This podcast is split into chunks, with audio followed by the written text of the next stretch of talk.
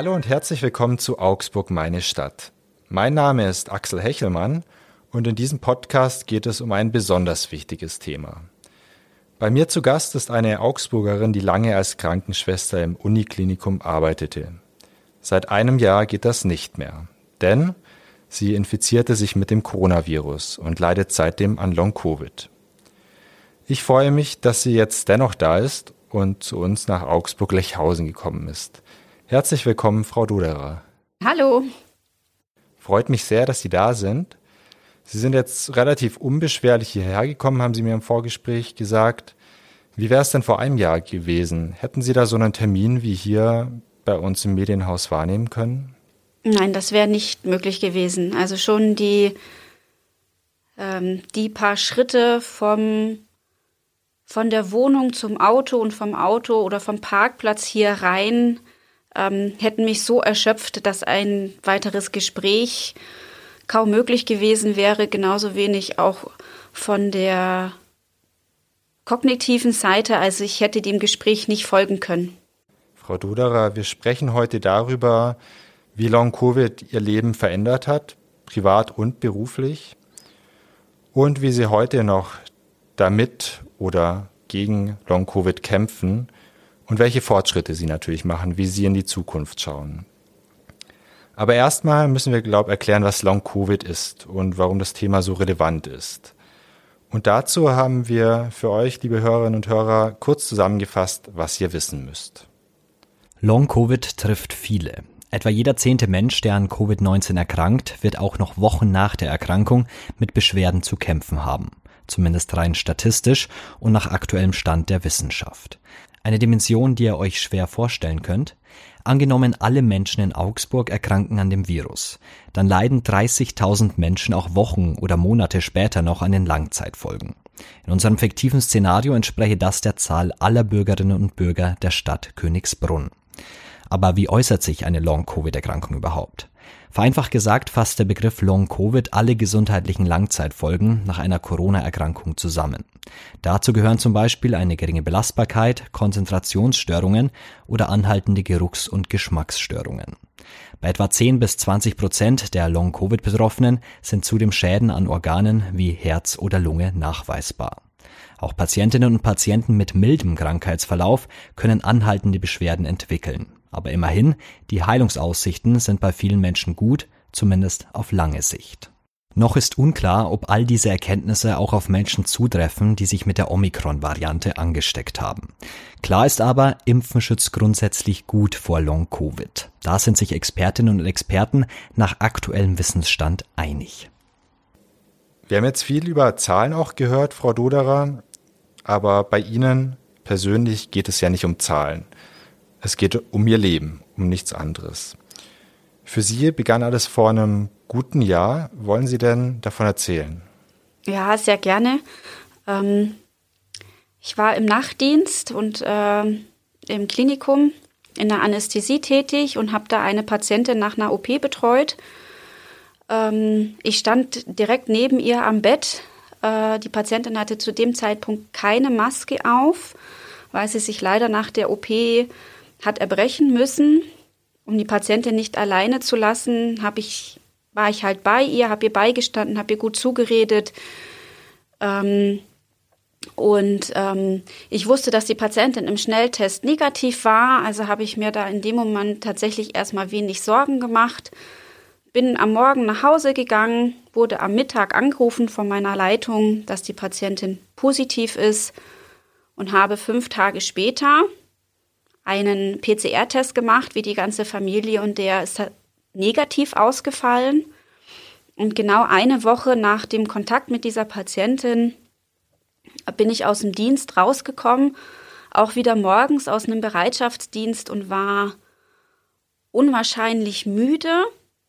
Erst habe ich mir nicht viel dabei gedacht, habe gedacht, na, du hast einfach im Bereitschaftsdienst schlecht geschlafen, wenig geschlafen, legst du dich nochmal hin. Habe mich nochmal hingelegt, war danach aber immer noch nicht wirklich fit und auch nicht, ähm, habe mich irgendwie komisch gefühlt, mir war auch ein bisschen schlecht.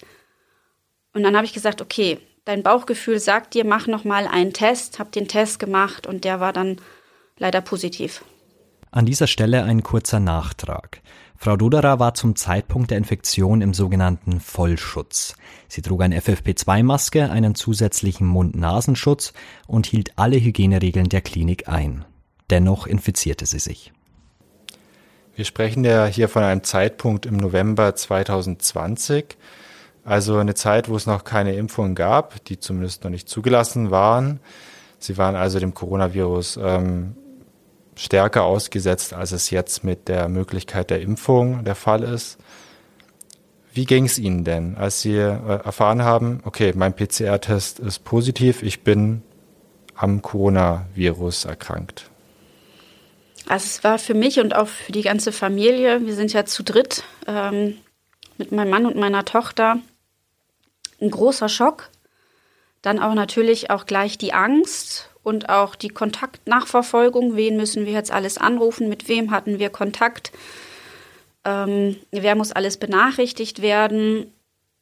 Und dann habe ich mich auch von meiner Familie, ähm, schon ab Zeitpunkt des Tests, habe ich mich von meiner Familie isoliert. Das heißt, ich war im Schlafzimmer und hatte ein Badezimmer für mich. Und äh, mein Mann und meine Tochter haben sich den Rest der Wohnung mit dem zweiten Bad geteilt. Und ähm, dann kamen so nach und nach die anderen Symptome noch dazu. Das heißt, Sie haben in dieser Zeit in einem Badezimmer gewohnt, kann man sagen? Im Schlafzimmer und im Badezimmer. Ähm, mehr wäre auch von der Strecke her gar nicht möglich gewesen. Mein Mann hatte dann das Arbeitszimmer, in dem er dann auch geschlafen hat, äh, und das Wohnzimmer und natürlich das Kinderzimmer und ein zweites Bad. So waren wir dann aufgeteilt in der Wohnung. Wie haben Sie es gemacht, nur Interesse halber, mit Essen zum Beispiel?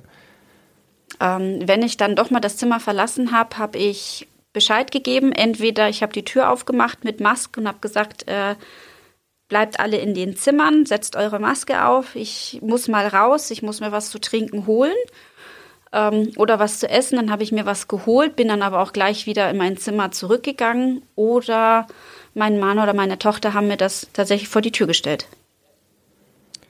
Jetzt ist es natürlich bei vielen Menschen so, wenn sie sich mit dem Coronavirus anstecken, dann haben sie verschiedene Symptome. Da zählt eine ganze Bandbreite, eine ganze Palette an Symptomen dazu.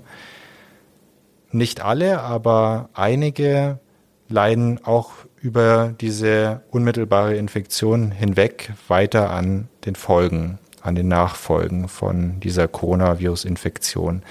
Wann haben Sie denn gemerkt, okay, das zieht sich irgendwie ganz schön hin bei mir.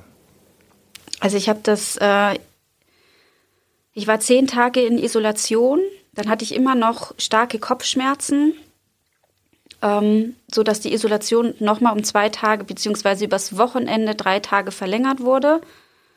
Dann hatte ich zum Glück schon einen negativen PCR-Test. Damit wurde meine Isolation aufgehoben ich habe das ganz schnell gemerkt, so kleine Wege nur zum von der Haustür zum Mülleimer, zum Müllhäuschen rübergehen, war schon extrem anstrengend, dass ich da schon außer Atem war, teilweise da schon Atemnot hatte, was dann auch gleich äh, Angst natürlich macht, wenn man keine Luft kriegt.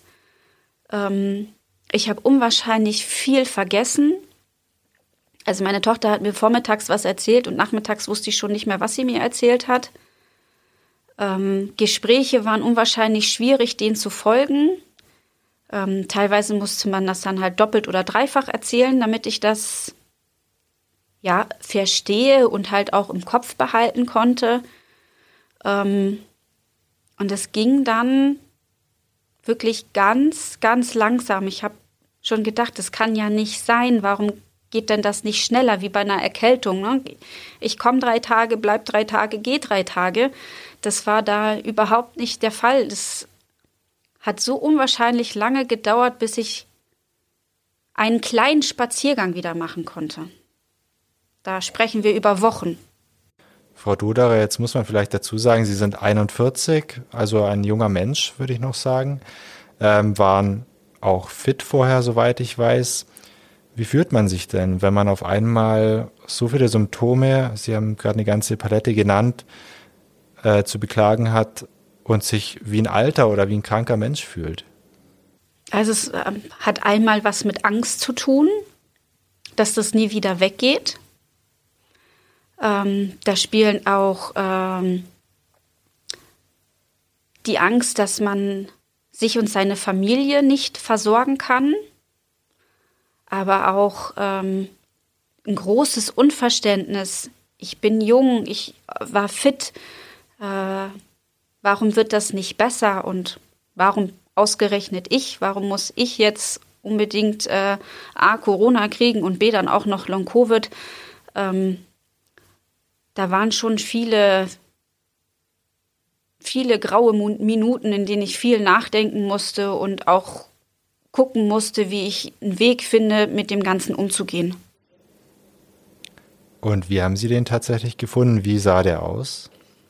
Also für mich persönlich war der Weg, ähm, darüber zu reden, wie es mir geht, auch klar zu kommunizieren, ich kann das jetzt nicht, äh, das muss bitte jemand anders machen, ich kann jetzt nicht die Geschirrspülmaschine ausräumen, ich kann jetzt gerade nicht einkaufen gehen, ich schaffe das nicht. Das klar zu sagen, war ganz wichtig. Ähm, und natürlich auch mich mit meiner Familie ähm, darüber zu reden, wie kann es weitergehen und auch den Rückhalt einfach wirklich von allen zu haben, die sagen, okay, wir schaffen das, wir stehen dir bei, wir stehen hinter dir, ähm, du schaffst das. Wie hat denn jetzt Ihre Familie darauf reagiert, wenn Sie beispielsweise sagen, die Spülmaschine ausräumen, was ja für gesunde Menschen eine ganz einfache Aufgabe ist, das schaffe ich jetzt nicht, das müsst ihr machen? Nachdem mein Mann sich mit dem Thema durch meine Infektion sehr stark auseinandergesetzt hat, er hat ganz viele Artikel gelesen, ähm, war ihm sehr schnell klar, dass wenn ich sage, ich kann nicht, dass das halt auch wirklich heißt, dass ich nicht kann. Und er hat dann gesagt, okay, dann lass die Geschirrspülmaschine jetzt einfach stehen, ich mache das nachher. Ähm, und er hat, wir haben auch dann Hilfe von meiner Schwiegermutter und auch von meinen Eltern, allgemein von der Familie, ja, nicht wirklich einfordern müssen, sondern die sind von selber gekommen und haben gesagt, komm, ich gehe mal für dich einkaufen, wir nehmen mal, äh, nehmen mal das Kind und machen mal mit dem Kind was, dass das Kind mal zu Hause rauskommt und äh, mal ein bisschen Beschäftigung hat, was für mich gar nicht möglich war. Jetzt haben Sie vorher eine ganze Liste an Symptomen aufgezählt. Husten, Brustschmerzen, Atemnot, Kopfschmerzen, Konzentrationsschwierigkeiten, Vergesslichkeit und so weiter. Kann man denn sagen oder können Sie persönlich sagen, was das Schlimmste war, was Sie am meisten getroffen hat? Also am schlimmsten war tatsächlich die Atemnot. Ähm, wenn sich der Brustkorb so einengt, dass man das Gefühl hat, dass man weder ein- noch ausatmen kann ähm, und dagegen halt auch nichts machen kann. Das äh, ist ein ganz unangenehmes, fürchterliches Gefühl. Ähm, und auch, ähm, ja, auch die, äh, diese, diese nicht, das nicht belastbar sein. Das war sehr, sehr schwierig. Beide Dinge klingen für mich nicht nur physisch, sondern auch psychisch sehr belastend, oder? Das sind sie. Also Atemnot macht Angst und ähm, da gehen einem ganz viele Gedanken durch den Kopf. Ähm, das, das dauert, bis man das ähm, verarbeitet und das geht auch nicht innerhalb von ein paar Minuten. Ähm, und auch diese, diese körperliche Nichtbelastbarkeit setzt einem ordentlich zu. Jetzt hat sich Ihre Situation dann wieder verbessert. Wie ähm, lief das denn ab? Was hat sich da gebessert? Also es wurde immer wieder besser. Ähm, ich konnte länger spazieren gehen. Ähm, ich konnte an Gesprächen wieder teilnehmen. Ich habe auch wieder gearbeitet. Auch fast wieder normal. Auch da habe ich immer wieder mal Tage gehabt, okay, der war jetzt anstrengender, habe mir da aber nichts dabei gedacht, weil jeder hat mal einen anstrengenderen Tag, als äh, der Tag vorher war. Ähm, aber dann kam ja im April noch mal ein kompletter Rückschlag, der sich angefühlt hat wie eine Neuinfektion. bis zu diesem Zeitpunkt, bis zu diesem Rückschlag, hatten Sie da gedacht, okay, ich habe es überstanden, dieses Long-Covid? Ja, also ich habe mir gedacht, okay, wenn das jetzt so weitergeht, dann ist das super und dann bist du bald wieder genauso fit wie vorher. Mhm. So war es aber nicht, wie Sie gerade angekündigt haben. Im April 2021 kam der Rückschlag. Wie sah der denn aus? Wie haben Sie den erlebt? Da bin ich von der Arbeit nach Hause gegangen, weil ich ganz starke Brustschmerzen auch wieder hatte. Ich konnte nicht richtig atmen. Ich habe äh, am ganzen Körper gezittert, war unwahrscheinlich erschöpft und müde und das nur durch die Anfahrt von äh, Pfersee äh, nach äh, zum Klinikum, ähm, dass ich mit meiner Chefin nur kurz gesprochen habe und äh, sie mich dann im direkten Wege wieder nach Hause geschickt hat. Sie sind, das möchte ich noch dazu sagen, seit 2006 am Uniklinikum in Augsburg, sind dort Fachkrankenschwester für Intensiv- und Anästhesiemedizin. Vielleicht können Sie ganz kurz sagen, was bedeutet das? Was machen Sie da, wenn es Ihnen denn gut geht und wenn Sie in Ihrem Job normal arbeiten können? Hm, tätig bin ich zurzeit in der Anästhesie. Das heißt, äh, ich bereite Patienten für eine Operation vor ich bin für die Narkosen zuständig mit dem Arzt zusammen, ähm, assistiere dem Arzt, gebe Medikamente, muss Medikamente in der richtigen Dosierung mischen, ähm, betreue den Patienten während der Narkose, also während der OP ähm, und dann hinterher beim Aufwachen, auch im Aufwachraum, ähm, bis die Patienten dann halt irgendwann auf eine Station wieder verlegt werden können. Das heißt, sie waren und sie sind Helferin eigentlich, helfen Menschen, wieder gesund zu werden. Auf einmal brauchen sie selber Hilfe. Wie fühlt sich das denn für Sie an, gerade mit diesem beruflichen Hintergrund? Das ist äh, schwierig zu beantworten, weil einerseits habe ich mir den Beruf ausgesucht, weil ich gerne Menschen helfen möchte und weil es auch im Blut liegt. Also fast alle in meiner Familie, in den Generationen, haben alle was mit Medizin vorher gemacht. Ähm, aber dann selber feststellen zu müssen, okay, ich schaffe es nicht ohne medizinische Hilfe, das hat bei mir tatsächlich lange gedauert, das einzusehen. Jetzt äh, haben Sie schon anklingen lassen, Long Covid hat natürlich nicht nur Ihr Privatleben sehr, sehr stark beeinflusst, sondern auch das Berufsleben. Vielleicht können Sie ganz kurz sagen, was Ihren Job als Fachkrankenschwester so intensiv, so fordernd macht und warum das mit einer Long-Covid-Erkrankung, wie sie bei Ihnen eben jetzt ausgeprägt ist, nicht vereinbar ist. Ähm, ich muss Medikamente speziell für den Patienten ähm, ausrechnen, wie viel Milligramm der haben darf. Ich muss das genau dosieren und ähm, auch verdünnen und mischen. Ähm, ich muss die Patienten bewegen. Das heißt, ich habe eine gewisse körperliche Last, weil ich den Patienten vom Bett auf den OP-Tisch, dann eventuell auf dem OP-Tisch auch noch anders hinlegen muss. Dann müssen sie vom OP-Tisch ja irgendwann wieder runter. Ähm, ich muss ähm, viele Schritte selber im Voraus äh, mir überlegen, braucht der Anästhesist das, braucht er das nicht? Ähm, was braucht der Patient, der jetzt als nächstes drankommt? Ähm, was braucht er alles an Medikamenten? Was braucht er alles an ähm, Monitorüberwachung? Was braucht er an Infusionen? Ähm, das sind so viele Aspekte und wenn man das alles nicht mehr schafft, weil die Hände so zittern und man die Spritzen nicht aufziehen kann oder wenn man seine jahrelange Kollegin auf einmal nicht mehr mit Namen ansprechen kann, weil äh, der Name komplett vergessen ist oder man weiß, man geht los und ähm, holt einen Patienten für eine OP rein, ähm, steht dann vor dem Patienten und weiß dann auf einmal nicht, was man machen soll. Hm, was für einen OP-Tisch brauche ich jetzt? Dann muss man wieder fragen und das ist, das ist schwierig. Für mich klingt Ihr Job äh, so, als müsste man wirklich 100 Prozent da sein. Jetzt nicht nur körperlich, sondern auch gerade geistig. und dass eben das mit dieser Long-Covid-Erkrankung, die bei Ihnen ja zeitweise sehr stark ausgeprägt war, nicht vereinbar ist. Das ist richtig, weil ich habe ja ein Menschenleben, auf das ich aufpasse. Und wenn ich einen Fehler mache, ähm, heißt das nicht, dass ein Stück Papier kaputt ist, sondern ich kann vielleicht sogar ein Menschenleben schädigen.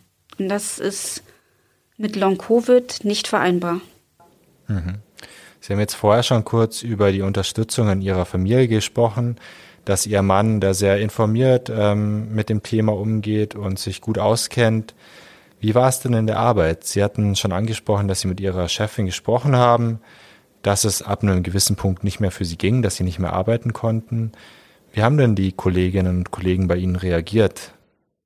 Also meine Leitung selber hat gesagt, dass sie immer für mich da ist und wenn ich irgendwas, wenn sie was für mich tun kann, um mein Arbeitsleben zu erleichtern, ähm, würde sie das versuchen umzusetzen. Ähm, die meisten meiner Kollegen haben auch gesagt, dass sie mir halt Glück wünschen und hoffen, dass es halt wieder besser wird. Jetzt haben wir ja vorher schon ganz am Anfang des Podcasts gehört, dass Long Covid nichts ist, was sehr vereinzelt nur auftritt, sondern sehr viele Menschen sind davon betroffen. In ganz Deutschland, auf der ganzen Welt, natürlich auch in Augsburg. Jetzt würde ich gerne noch mal kurz zu Ihrem privaten Leben zurückkommen. Wie sah das denn vorher aus? Hatten Sie bestimmte Hobbys? Hatten Sie Leidenschaften, denen Sie nachgegangen sind, die danach nicht mehr gingen oder vielleicht bis heute nicht mehr gehen? Also eine wirkliche Sportskanone war ich nie wirklich, aber ich war zwei bis dreimal in der Woche schon im Fitnessstudio. Ähm, das ging eine ganze Zeit lang gar nicht. Zurzeit gehe ich nicht äh, wegen der derzeitigen Corona-Situation. Ähm, was ich immer gerne gemacht habe, war nähen, also selber Kleidungsstücke herstellen. Das habe ich zurzeit auch auf Eis gelegt, weil ich mich manchmal nicht auf die Sache so gut konzentrieren kann. Und wenn ich dann ein Kleidungsstück wieder weglege und dann wieder später anfangen muss, dann fällt mir das schwer, mich da wieder reinzufinden. Deswegen habe ich das jetzt erstmal gelassen. Dieser Podcast, der heißt ja Augsburg, meine Stadt. Es geht also auch ein bisschen um Augsburg. Sie wohnen in Pfersie, wenn ich das richtig im Hinterkopf habe. Fehlt Ihnen denn auch irgendwas seit Ihrer Long-Covid-Erkrankung an Augsburg selbst, wo Sie gern hingegangen sind, wo Sie gern zu Veranstaltungen gegangen sind und so weiter? Also ich bin gerne mal durch die Stadt gelaufen, das ist ja immer noch möglich, aber ich schränke so gut es geht äh, Kontakte ein, um nicht nochmal an Corona zu infizieren, weil das wäre, ja, also nochmal machen möchte ich es nicht. Das reicht jetzt erstmal. Und ähm, nee, also mir persönlich fehlt jetzt nichts. Ich habe meine Familie und äh, ich kann in den Park gehen. Ähm, und wenn ich das jetzt schaffe, wieder arbeiten zu gehen, dann bin ich damit erstmal sehr zufrieden. Und dennoch ähm, kam es vor, vor etwa zwei Wochen, dass Sie sich nochmal angesteckt haben mit Corona. Vielleicht zum Hintergrund, Sie sind dreifach geimpft, also geboostert, hatten, wie gesagt, im November 2020 ihre erste Infektion und jetzt bis vor ein paar Tagen noch die zweite. Wie kam es denn dazu? Also woher wir es haben, ähm, wissen wir tatsächlich nicht genau. Wir haben keine Kontakte gehabt, äh, weder zu den Schwiegerleuten hier noch zu meinen Eltern. Ähm, noch hat unsere Tochter groß Kontakt gehabt. Sie geht halt in die Schule. Ähm, und äh, das ist so das Einzige, wo wir das mutmaßen können, dass wir es jetzt herhaben, weil nicht nur ich äh, infiziert gewesen bin, sondern auch meine Tochter. Und meine Tochter war zuerst infiziert und ich habe mich bei ihr halt ähm, quasi angesteckt.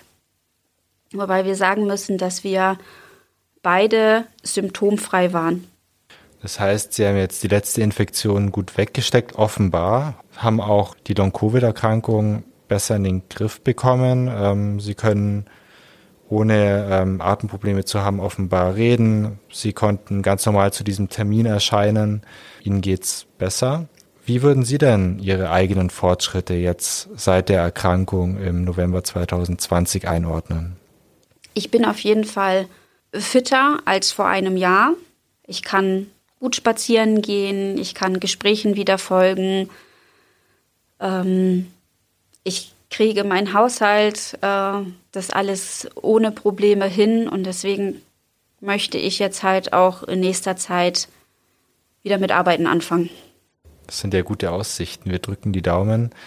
Wie soll das dann aussehen? Steigen Sie ganz normal wieder in den Beruf ein oder machen Sie erst mal langsam? Ich weiß es noch nicht ganz genau, hundertprozentig, wie es aussehen soll. Bis jetzt ist der Plan, dass ich äh, erstmal stundenweise arbeiten gehe, um zu gucken, ähm, wie das mit der Belastbarkeit, mit Haushalt, Kind, Einkaufen, Arbeiten, wie das meinen Körper verkraftet.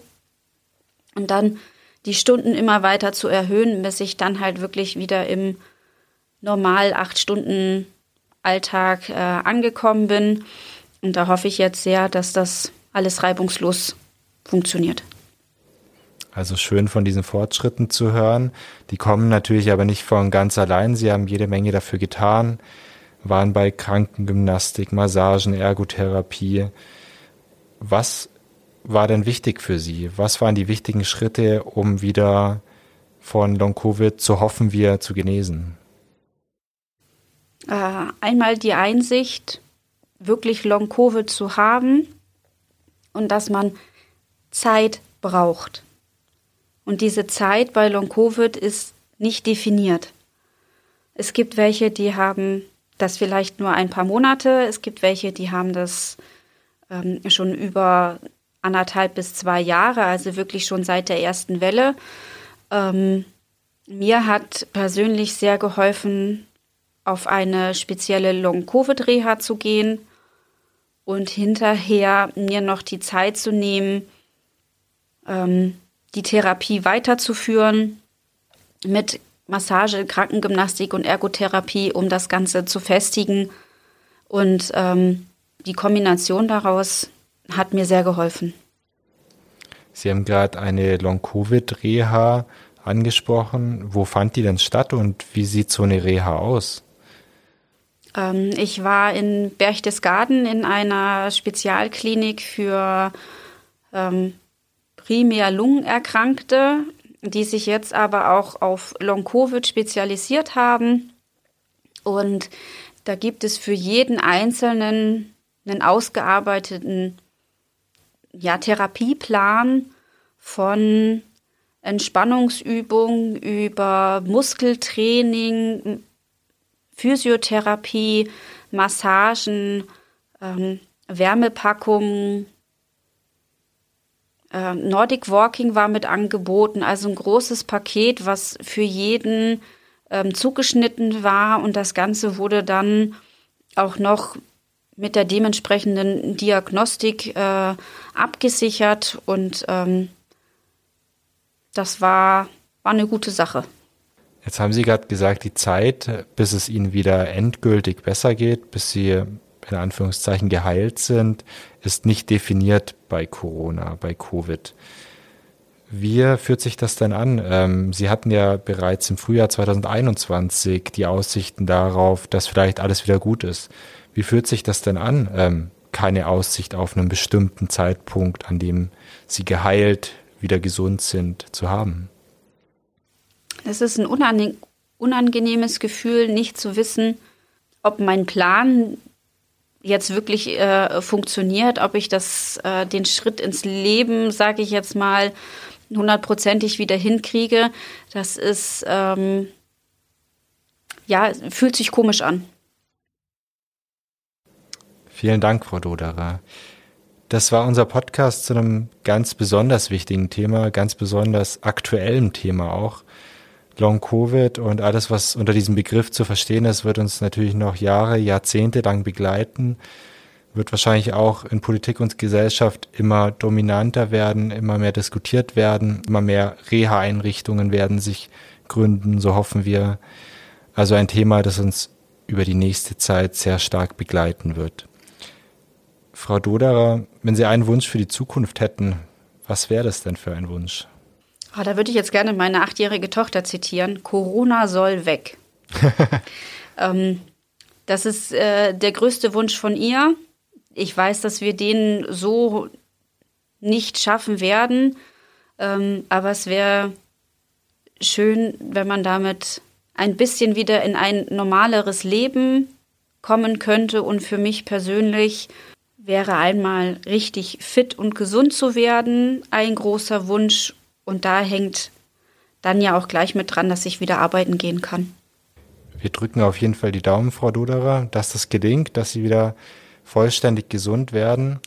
Und wir hoffen auch, dass einige Hörerinnen und Hörer sich diesen Podcast zu Herzen nehmen und ähm, die Erkenntnisse, die sie daraus gewonnen haben, vielleicht weitererzählen an Bekannte, an die Familie, an Freundinnen und Freunde, einfach um dieses Thema in der Öffentlichkeit noch präsenter zu machen. Mir bleibt nur zu sagen, Frau Duderer, vielen Dank, dass Sie hier waren bei mir im Studio. Herzlichen Dank. Und wünsche den Hörerinnen und Hörern alles Gute, passt auf euch auf und auf eure Mitmenschen.